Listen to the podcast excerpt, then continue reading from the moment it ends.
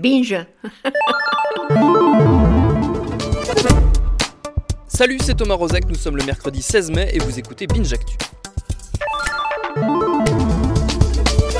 L'actu du jour, c'est Facebook qui poursuit son opération main blanche. Après le scandale Cambridge Analytica, le réseau social veut faire amende honorable et nous prouver que non, il n'est pas notre ennemi. Mieux, il œuvre pour notre bien. La preuve avec cette volée de chiffres dévoilée hier par l'entreprise de Mark Zuckerberg lors d'un grand raout organisé à Paris.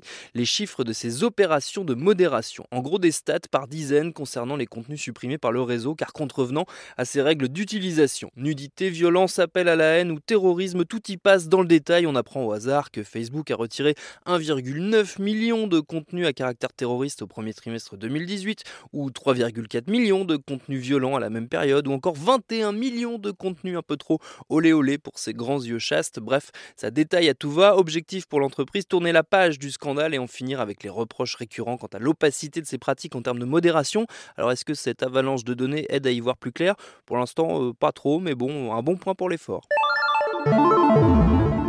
Le chiffre du jour, c'est 2. Deux ans, c'est la partie ferme de la condamnation dont vient d'écoper Jérôme Cahuzac, l'ex-ministre du budget condamné en appel pour fraude fiscale et blanchiment. Pile de quoi éviter la case prison, puisque jusqu'à deux ans, les peines sont aménageables. Quand même, des fois, la vie, c'est bien fait. Le RIP du jour, il est musical, il nous vient de New York, d'où ne résonnent plus les guitares de Glenn Branca.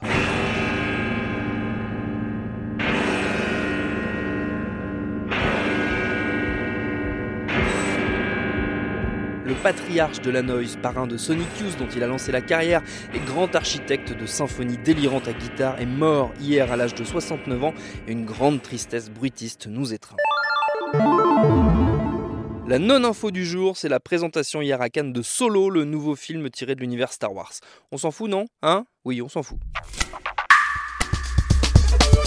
Et puisqu'on parle de cinéma, le son du jour, c'est évidemment le nouvel épisode de notre podcast Nos Ciné où on cause de Deadpool 2 qui sort aujourd'hui. Il n'y a pas de point de vue, il n'y a pas de volonté, et j'ai l'impression même aussi, c'est un autre problème, que le film n'est pas assez écrit. C'est-à-dire que le premier, il a demandé quand même 8 ans d'écriture, là ils ont eu 8 mois, euh, bah ça se sent. À demain pour une autre actu. Binge